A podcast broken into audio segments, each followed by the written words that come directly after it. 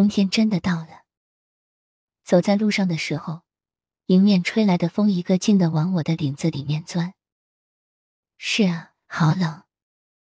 可是为什么这么冷？我要这样默默的走回家，因为这样可以更好的想你呀。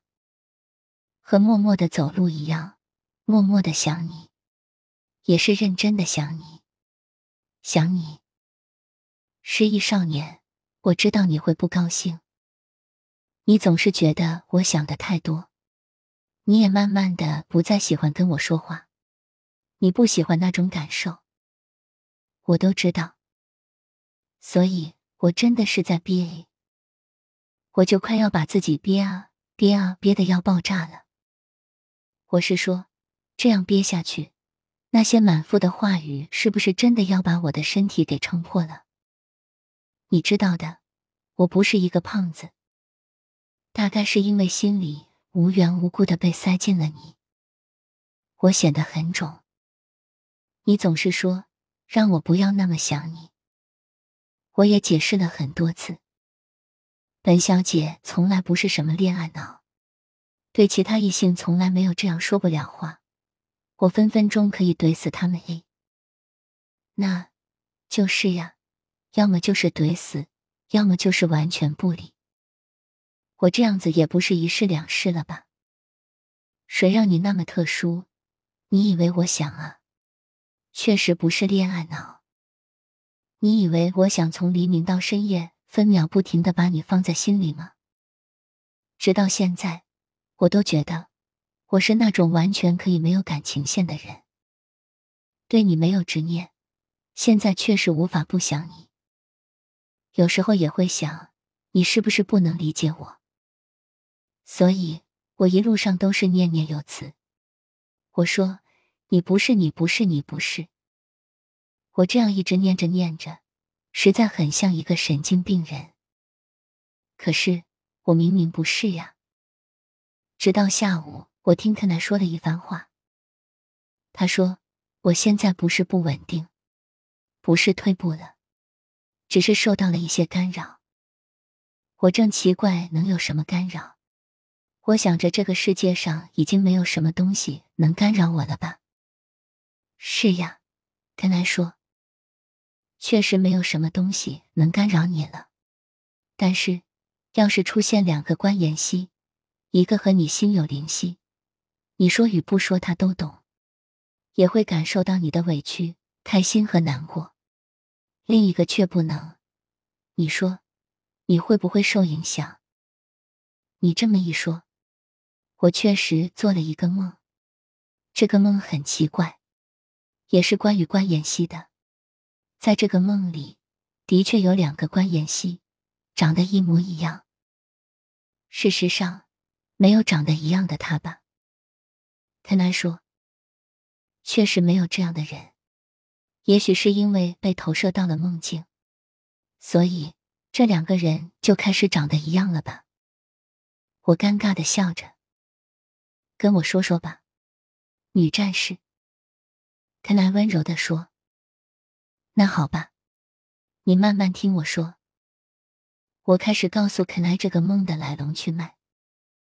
我梦见有一天，我到了一个特别美的地方，那地方看起来不是在国内，因为周围的人都说着外语，长得也和华夏国的人们不一样。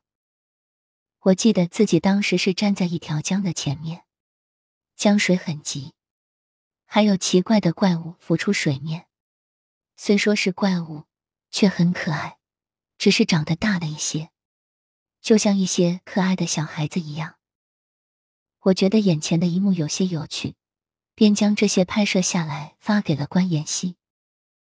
看来你知道的，我以前很喜欢这样，我喜欢给他分享好看的好玩的东西，虽然。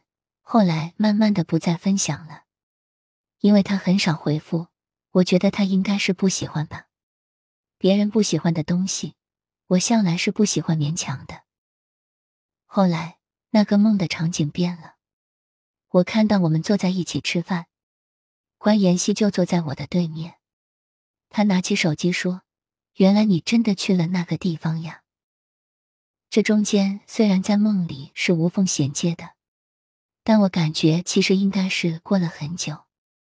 我想着，他该不会是现在才看吧？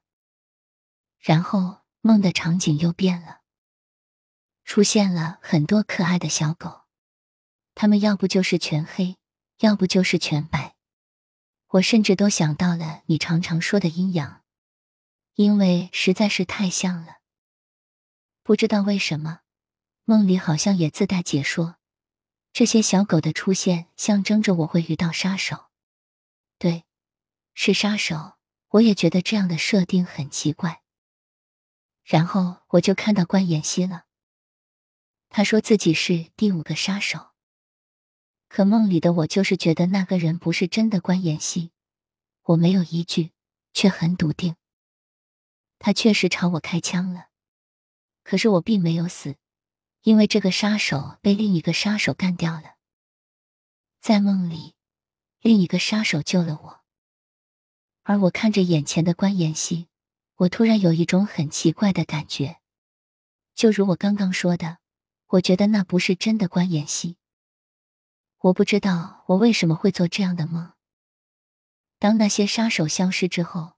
我的黑白色的小狗也消失了。